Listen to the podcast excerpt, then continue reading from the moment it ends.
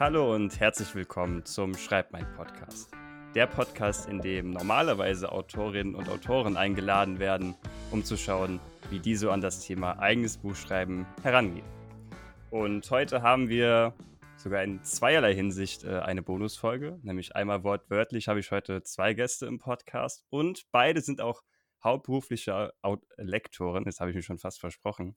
Das ist die gute Veronika Mohr und Stefan Berg. Sie sind, wie gesagt, beide freie Lektoren, die auch gemeinsam ein Lektoratsteam bilden, was auch auf Instagram unter dem Namen Lektoratsteam Buchmagie zu finden ist. Und zusammen decken sie viele Buchgenres ab. Die wichtigsten würde ich sagen, also für jeden was dabei. Und als wäre die Zahl 2 nicht schon genug gefallen, sie wird heute auf jeden Fall noch öfter fallen, keine Sorge, haben die beiden sogar auch zwei Podcasts. Der eine mit dem Namen Tintenliebe, wir lesen Bücher und Tintenliebe, wir schreiben Bücher. Was auch gerade für Hörer und Hörerinnen dieses Podcasts wahrscheinlich eine sehr, sehr gute Empfehlung sein wird, da es dort auch ganz viel um Bücher schreiben, Bücher planen und alles drumherum geht. Und wie gehabt, am Anfang nochmal die Informationen. Alle Links dazu und alle weiteren genannten Links in der Folge findet ihr, wie gehabt, in den Shownotes der Folge. Lange, lange Rede, ganz, ganz kurze Atem noch übrig. Liebe Veronika und Stefan, herzlich willkommen im Schreib mein Podcast. Hallo Elias, wir freuen uns, dass wir dabei sein dürfen. Genau, vielen Dank. ich freue mich, dass ihr zugesagt habt. Wir haben natürlich jetzt schon äh, das eine oder andere Mal gehört, ihr seid hauptberuflich Lektoren. Deswegen ähm, finde ich immer ganz spannend am Anfang die Frage, um auch äh, euch so ein bisschen besser kennenzulernen, auch für die Hörerinnen und Hörer. Wie sieht denn bei euch so ein typischer Tag aus? Äh, Stefan, gerne äh, anfangen. Da muss ich dich gleich erstmal kurz korrigieren. Ich bin tatsächlich nebenberuflich freier Lektor und bin hauptberuflich noch in der Lebensmittelindustrie tätig. Also das heißt, ich mache das Ganze nebenher neben einem 40-Stunden-Job. Deshalb ist mein Alltag auch ein bisschen ja, strukturiert und durchgeplant, damit ich alles schaffe.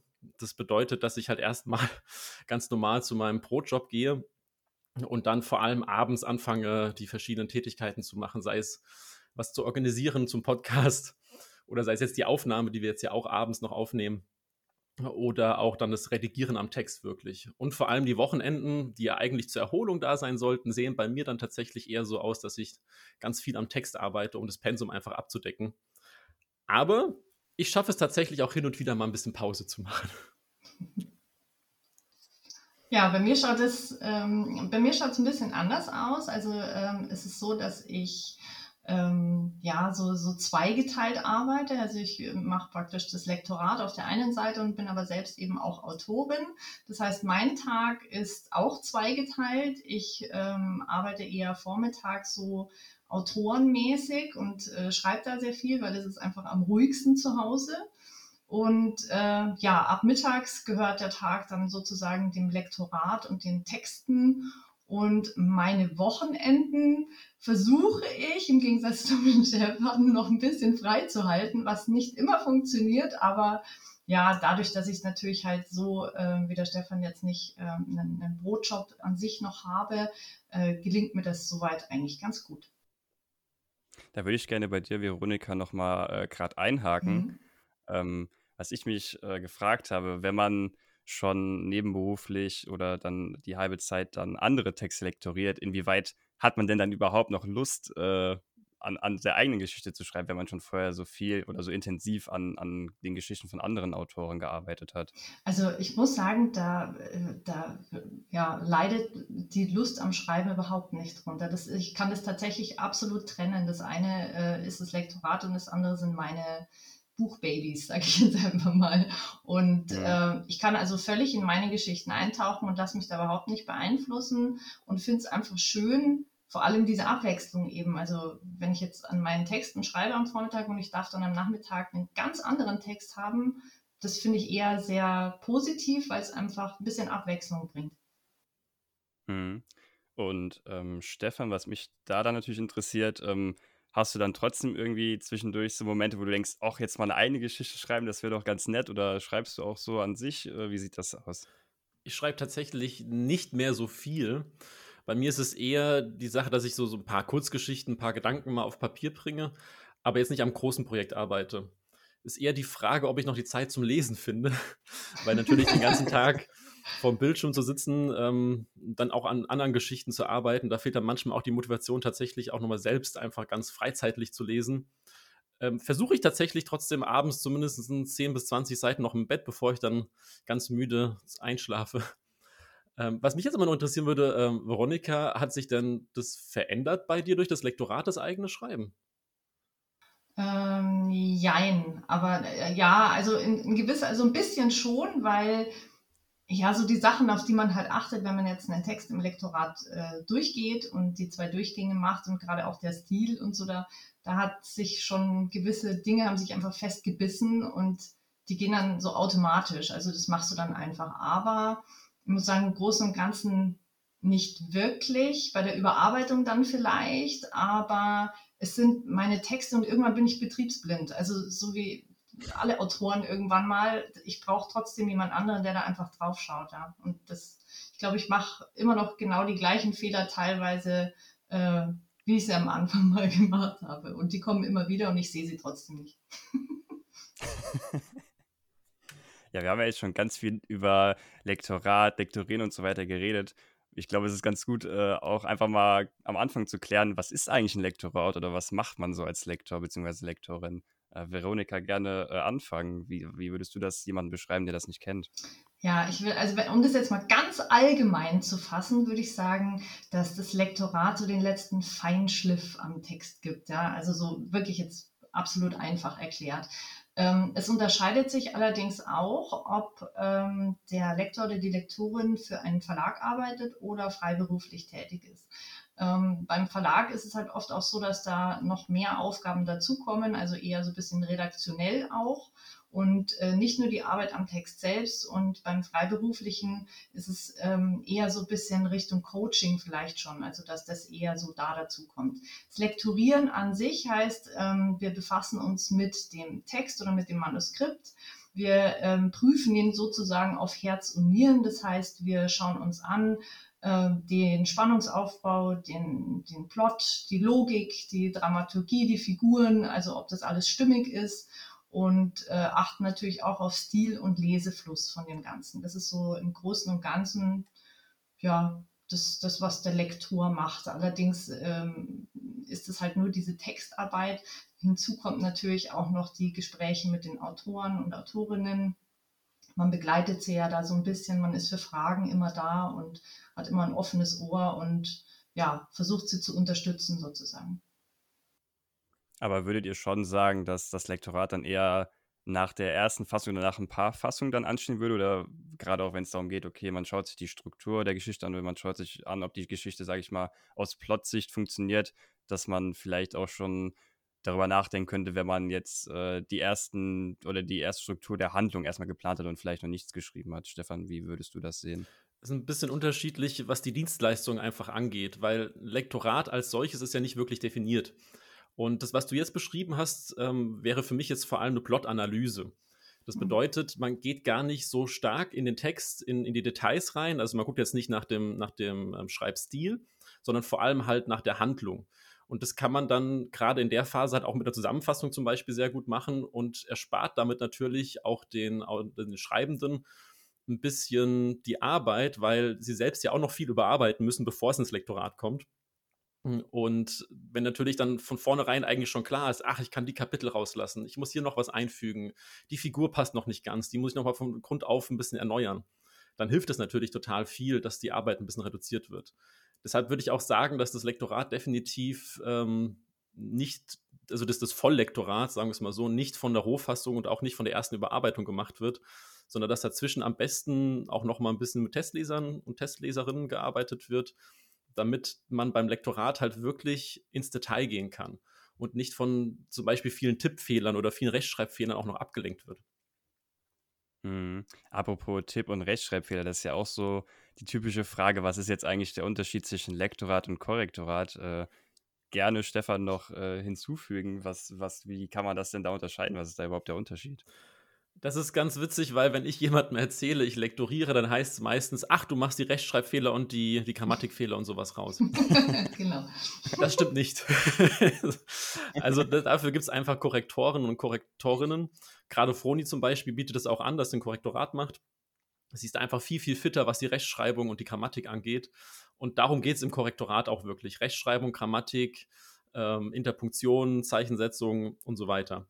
Und beim Lektorat ist es halt wirklich, dass es dieses Übergeordnete ist. Das heißt, der, was, was Froni eben schon auch erzählt hat, mit, mit dem Inhalt, mit den Figuren, mit dem Plot, Spannungskurven, roter Faden und alles Mögliche. Und das Korrektorat ist wirklich anschließend eher ähm, nur auf die, die ähm, Grammatik- und Rechtschreibregeln runtergebrochen. Hm.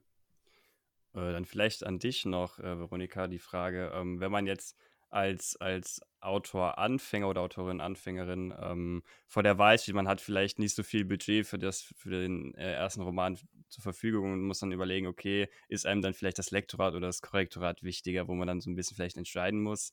Was würdest du da vielleicht dann eher empfehlen? Oh, das ist, also das ist echt eine harte Frage, vor allem, weil ich auch das Korrektorat mache. Also ich finde, das ist wirklich eine schwere Frage, weil, also für mich persönlich muss ich jetzt sagen, es, es gibt kaum ein Entweder-Oder. Also es gibt Möglichkeiten, wenn du jetzt sagst, du hast das Budget vielleicht nicht zur Verfügung, dann gibt es immer irgendwelche Möglichkeiten, wenn du sagst, okay, entweder Ratenzahlungen oder du äh, brichst es so runter, dass du sagst, du machst wenigstens eine Plot-Analyse oder so, dass du da irgendwie äh, schon mal ein professionelles Auge drauf hast auf den, auf den Plot. Ähm, aber so, ich muss sagen, so ist, also ich, ich weiß nicht, ich, ich, muss ehrlich sagen, Stefan, ich weiß nicht, wie du siehst, aber ich finde beides wirklich tatsächlich wichtig, weil wenn ich ein Buch in der Hand halte und es strotzt nur so vor Rechtschreibfehlern, also vielleicht bin ich da auch pedantisch, ich weiß nicht, keine Ahnung, aber das schreckt irgendwie so ein bisschen ab.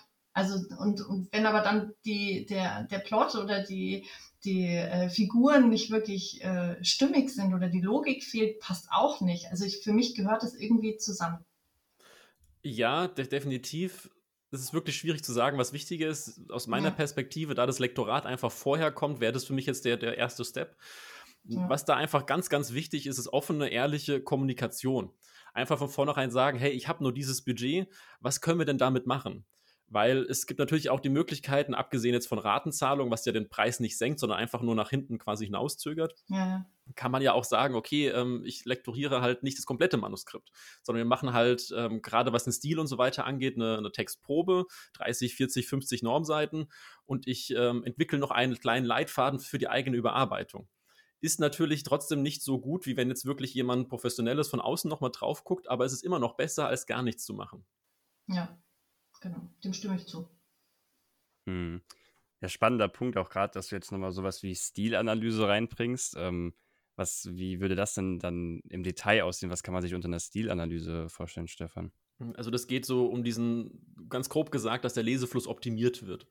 Das bedeutet, wir, man guckt da ein bisschen rein, haben wir Satzkonstruktionen, die sich immer wieder wiederholen, Monotonie, Füllwörter, gleiche Phrasen ähm, und, und schaut da ein bisschen, dass das halt einfach flüssiger zu lesen wird.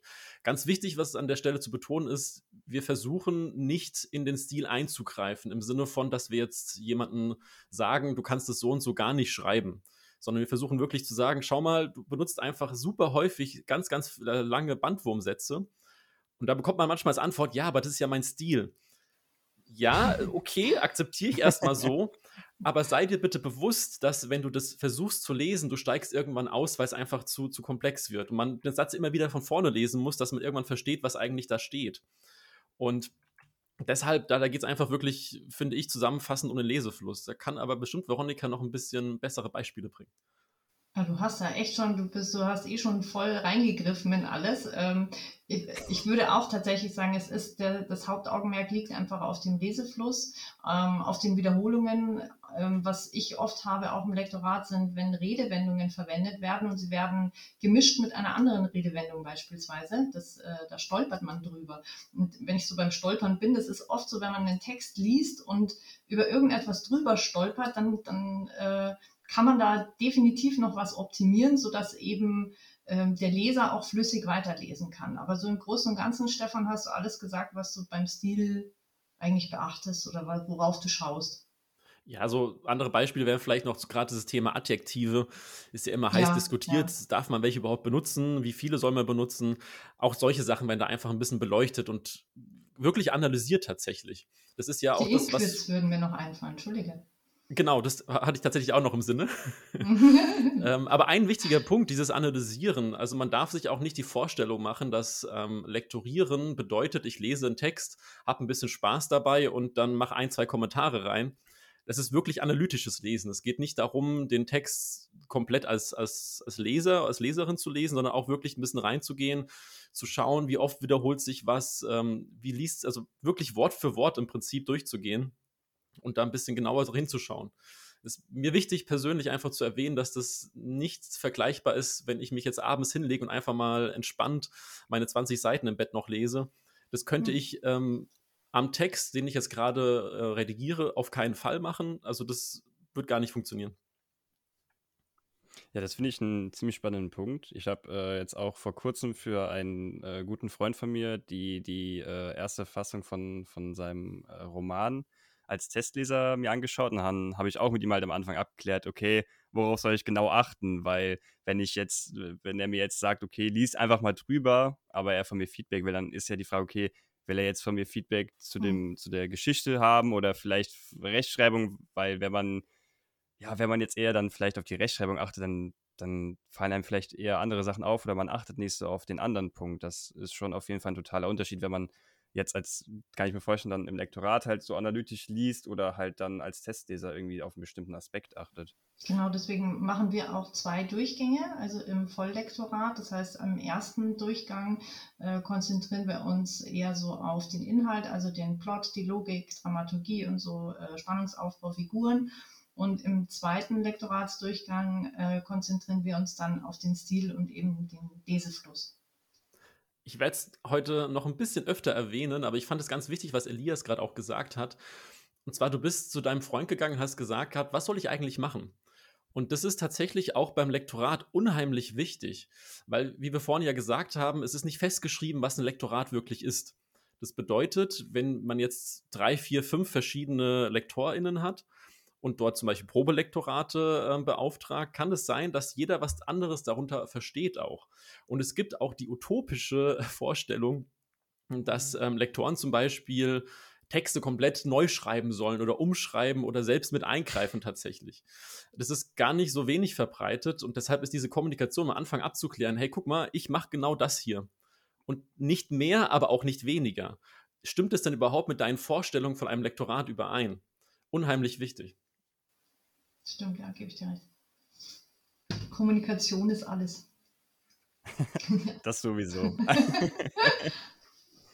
nee, aber super spannend, weil ich habe äh, ja in meiner ähm, Autorenkarriere in Anführungsstrichen, ich bin ja auch noch an, an meinem ersten Roman dran, an der Fassung, habe ich natürlich auch mit so Sachen wie Lektorat mich jetzt noch gar nicht tiefer beschäftigt. Dann ist es natürlich super spannend zu hören, dass dieser Begriff, was be beinhaltet eigentlich ein Lektorat, also von Person zu Person oder von äh, Lektor zu Lektor, äh, einfach total unterschiedlich sein kann. Also super spannend. Was ich eigentlich auch noch ganz schön finde zu erwähnen ist, ähm, weil ich ja eben auch aus äh, Autorensicht das Ganze betrachten kann. Bei mir war das tatsächlich so, ähm, dass ich erstmal schlucken musste, als ich meinen Debütroman aus dem Lektorat in, nach dem ersten Durchgang zurückbekommen habe, obwohl ich wusste, dass dann natürlich äh, äh, einige Kommentare stehen werden, ja, weil ich will ja auch, dass da, ähm, ja, dass ich darauf hingewiesen werde und ich möchte ja auch Vorschläge und Kommentare haben, aber man ist erstmal so erschlagen und denkt sich so, oh mein Gott, ja, ich kann gar nichts, ich bin absolut schlecht. Aber ähm, also es ist tatsächlich bei jedem so und ich muss sagen, also wenn ich viele Kommentare habe, dann ähm, ist es für mich eigentlich so das Zeichen, okay, äh, meine Lektorin ist wirklich äh, penibelst da durchgegangen und ich bin ihr dankbar dafür, weil ich das ändern kann oder weil ich es verbessern kann oder weil ich an dem Text feilen kann. Und sie hat sich mit der Geschichte wirklich befasst. Also ich finde, man sollte sich nicht abschrecken lassen, nur weil, äh, weiß nicht, wenn die jetzt halt zufällig rot sind, die ganzen Kommentare, nur weil da ganz viel rot ist, so wie halt damals im Deutsch im Aufsatz zurück. Aber ich finde es, wie gesagt, also ich finde, das sollte man wirklich positiv sehen als Autor und Autorin. Vor allem, das ist wirklich bei, bei jedem so, also kann, kann ich nur mhm. bestätigen. Und zwar, Elias, du hast ja die Evelyn Erschwanden, ich glaube, letzte oder vorletzte Folge hier auch zu Gast gehabt. Genau, genau. Das ist ja die Kollegin, mit der ich so ein bisschen groß geworden bin als Lektor. Das heißt, wir haben da schon zehn Bücher miteinander zusammen bearbeitet. Und sie war unter anderem auch bei uns mal zu Gast und hat auch ein bisschen was ähm, aus dem Nähkästchen erzählt, was ich gar nicht wusste. Und zwar jedes Mal, wenn sie ein Manuskript von mir bekommen hat, und das ist jetzt ja wirklich nicht ein oder zweimal passiert, sondern wirklich sehr, sehr häufig. Noch heute ist es so, dass sie dann erstmal die E-Mail betrachtet und sich überlegt, möchte ich das jetzt wirklich aufmachen oder nicht? Also selbst wenn man schon zehn Bücher draus äh, geschrieben hat und veröffentlicht hat, diese, diese Angst, Anführungszeichen, oder dieser Respekt davor, der geht einfach nicht verloren. Aber das ist ja einerseits gut, weil es halt dann nicht komplette Routine ist, andererseits aber da muss man sich echt gar keine Angst davor haben, weil auch wir sind natürlich nur Menschen und auch wir haben nicht immer recht tatsächlich, auch wenn man das gar nicht so oft sagen sollte, aber es ist einfach so. Wie?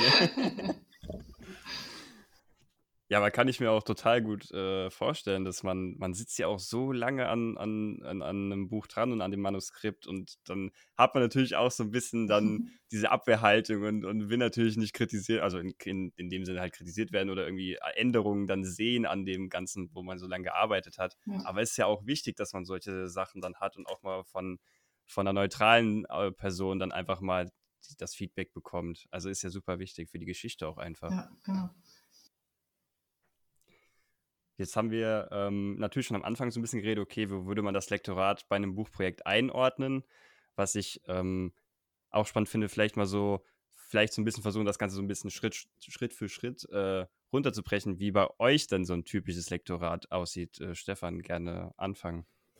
Also es kommt ein klitzekleines bisschen halt immer drauf an, was, wie gesagt, die Kunden auch haben möchten. Also deshalb die Kommunikation. Aber ich gehe jetzt einfach mal von einem klassischen Volllektorat aus dann sieht es halt, ähm, ich gehe mal von der Kontaktaufnahme einfach ausgehend aus, dass du jetzt zum Beispiel, Elias, zu mir kommst und sagst, hey, ich habe hier diesen, diesen und jenen Roman, würde den gerne lektoriert bekommen, dann machen wir erstmal vorweg ein Probelektorat.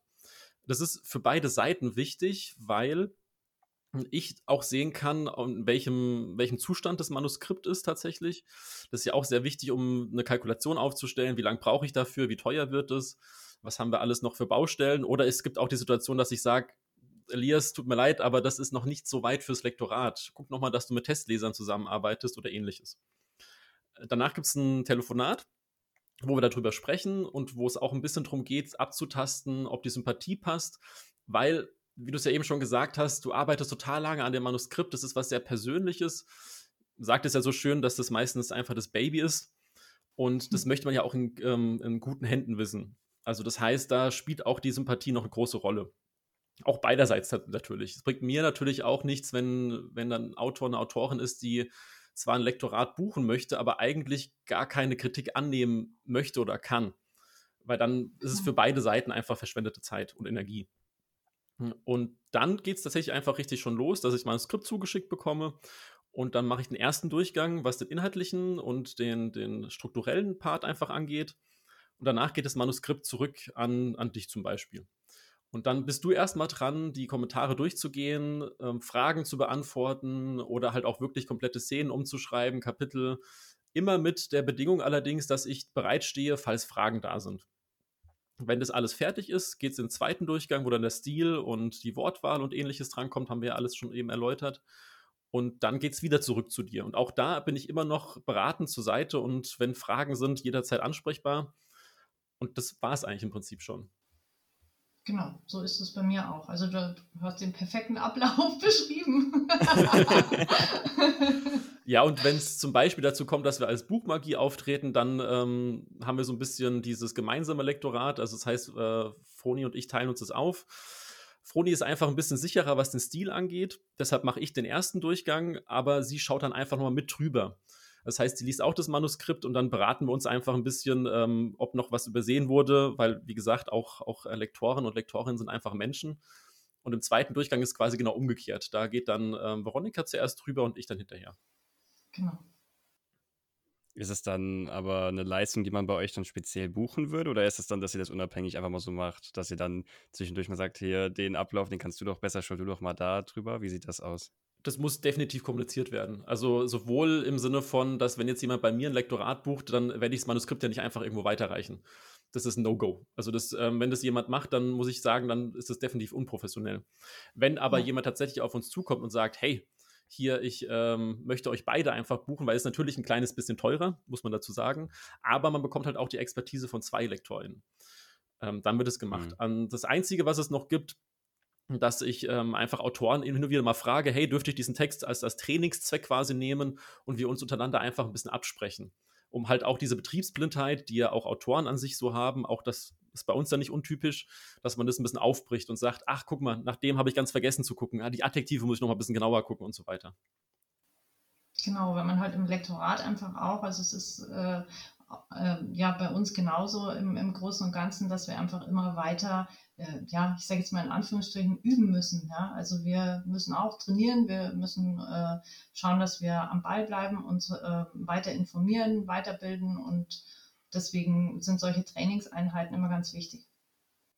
Ganz großes Stichwort lebenslanges Lernen. Ja, ganz genau. Habt es aus dem Pro-Job nicht so verinnerlicht wie jetzt durch das Lektorat tatsächlich. Ja, apropos äh, No-Gos, äh, ist natürlich dann auch die spannende Frage, was unterscheidet denn ein gutes von einem schlechten Lektorat? Natürlich fiese Fragen direkt erstmal an Veronika weitergeleitet. ähm, ich würde jetzt einfach mal sagen, ich fange jetzt mal mit einem eher schlechteren Lektorat an. Also es ist immer schwieriger, weil es sehr individuell natürlich auch zu sehen ist, je nachdem, was eben der Autor oder die Autorin auch möchte. Aber ähm, was ich persönlich eher ungünstig finde, ist, ähm, wenn der Lektor oder die Lektorin wirklich in den Text stark eingreift und vor allem den Stil komplett verändert. Oder am schlimmsten eben so den eigenen Stil dem, dem Text aufdrückt so ein bisschen. Ja? Und das, das ist was, was ich persönlich nie tun würde und das finde ich eher ja, ungut. Ja?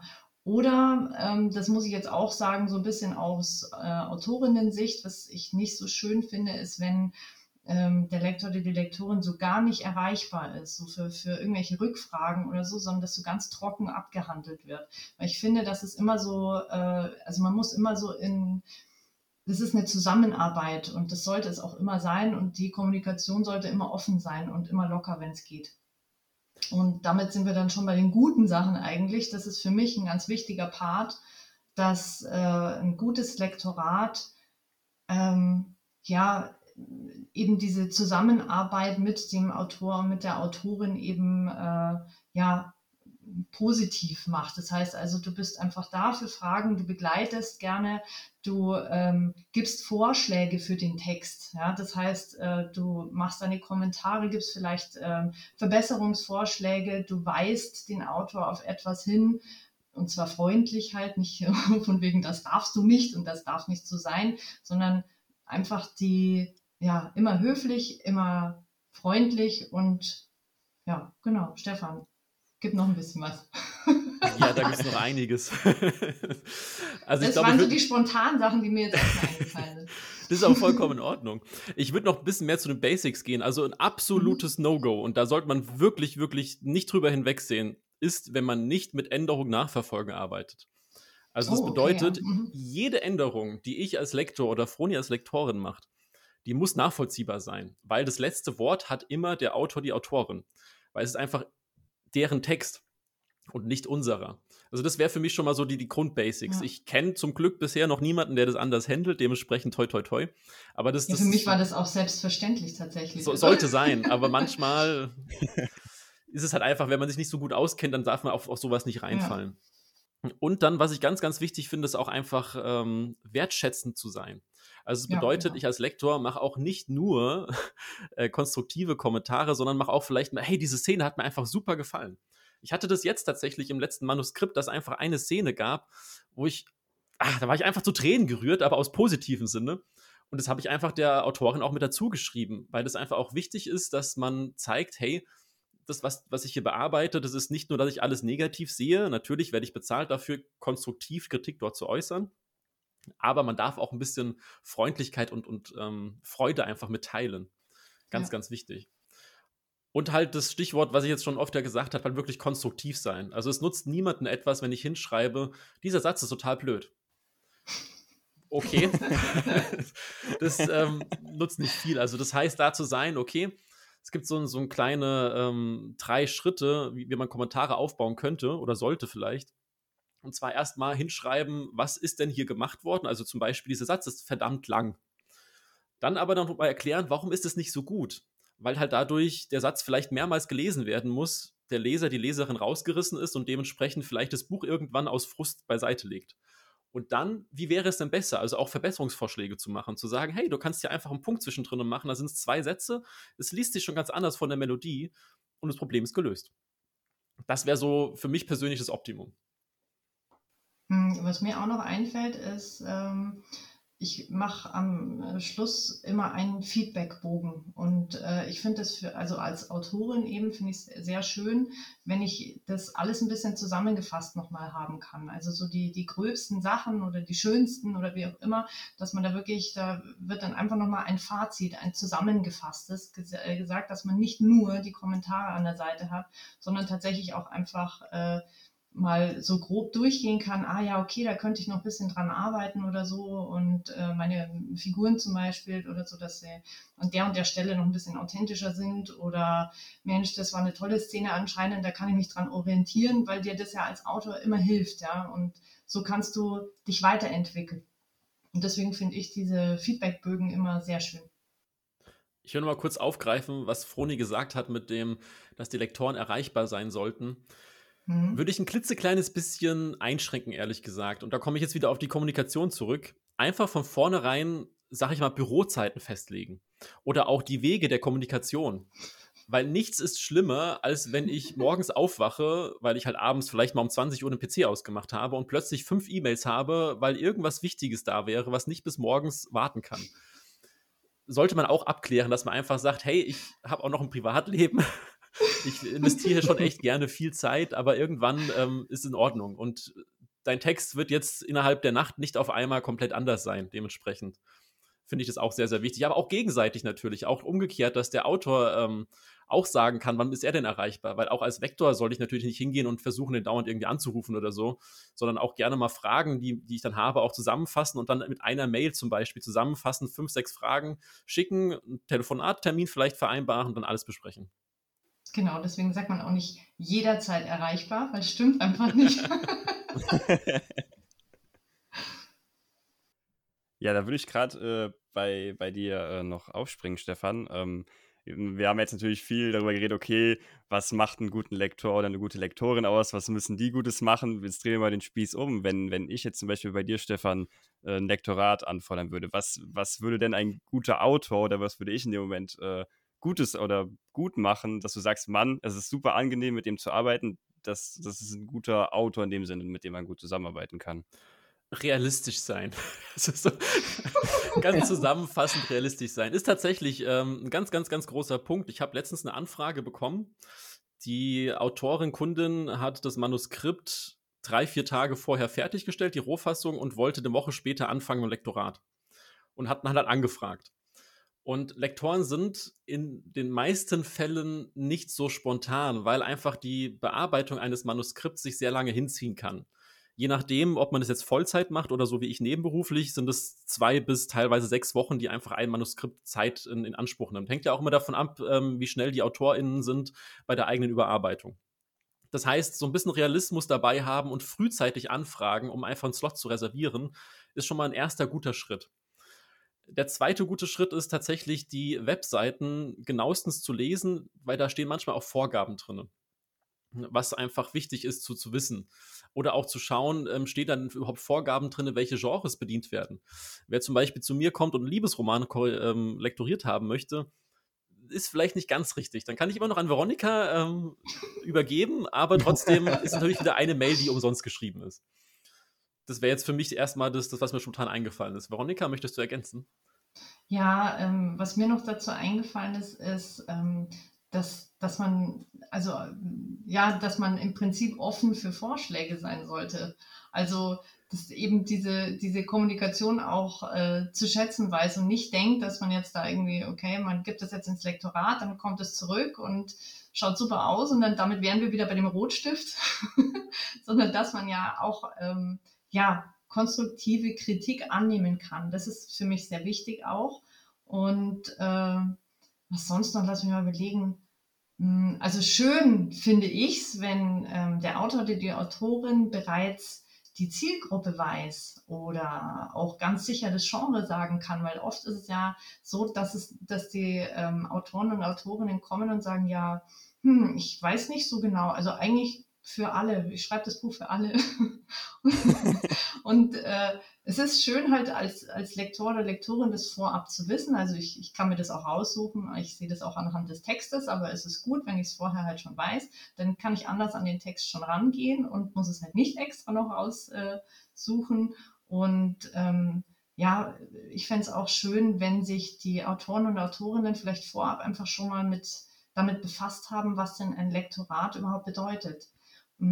Dass sie so ein bisschen wenigstens eine Ahnung haben, was da auf sie zukommt. Ich finde zum Beispiel eine schöne Möglichkeit, beim Exposé ist es ja so, dass auch am Anfang erstmal ganz viele Rahmenbedingungen dastehen, also Zielgruppe, Umfang und sonstiges. Sowas zum Beispiel einfach in die E-Mail mit reinzupacken, zu sagen, hey, guck mal, die Daten, mhm. das ist alles mein Manuskript. Und ähm, dann vielleicht eigene Vorstellung, was Veronika gerade gesagt hat, was erwarte ich mir von dem Lektorat, was, was habe ich ähm, für Timelines einfach das Geld würde ich, glaube ich, am Anfang noch gar nicht so ins, ins, ähm, ins Licht drücken. Das kann man später einfach noch besprechen. Ja, außer wenn es halt genau. wirklich von vornherein heißt, hey, ich habe nur 200 Euro zur Verfügung. Ja, ja. Dann sollte man an, offen und ehrlich drüber sprechen. Aber ansonsten ähm, muss man auch gar nicht zu viel am Anfang ähm, bei der ersten Anfrage, sag ich mal, reinpacken. Weil es ist ja erstmal auch die Frage, hey, hast du überhaupt Zeit? wenn es zum Beispiel ist, okay, hey, Entschuldigung, ich habe das ganze Jahr schon ausgebucht, dein Roman soll aber am 1.1. erscheinen, dann musst du leider bei jemand anderen suchen. Was ich übrigens auch noch ganz äh, wichtig finde, ich weiß, es ist zwar schade, dass ich das tatsächlich sagen muss, aber es ist so. Ich fände es auch schön, äh, dass ich freundlich angesprochen werde. Also ich habe schon Anfragen gekriegt, dass es mir die Harzberge gestellt hat. Das war dann so, also hier ist mein Manuskript, kannst du mal drüber schauen. so, so, äh, hallo? irgendwie, also ich weiß nicht, das ist einfach so eine Grundregel irgendwie höflich und freundlich. Ich glaube, das ist nicht zu viel verlangt. Also mit einer, mit einer kurzen E-Mail und Hallo und wie auch immer ich bin und ich hätte gerne und es wäre toll und hättest du vielleicht Zeit? so was in der Art. Aber das war schon heftig, was ich da schon bekommen habe. Aber das war eine Ausnahme, hoffe ich, oder? Ja, das war eine Ausnahme, Gott sei Dank. Toi, toi, toi. Also, liebe Zuhörer, ich hoffe, ihr habt alle mitgeschrieben. Es, ist, es sind nicht immer die bösen Lektoren. Immer auch an die eigene Nase fassen.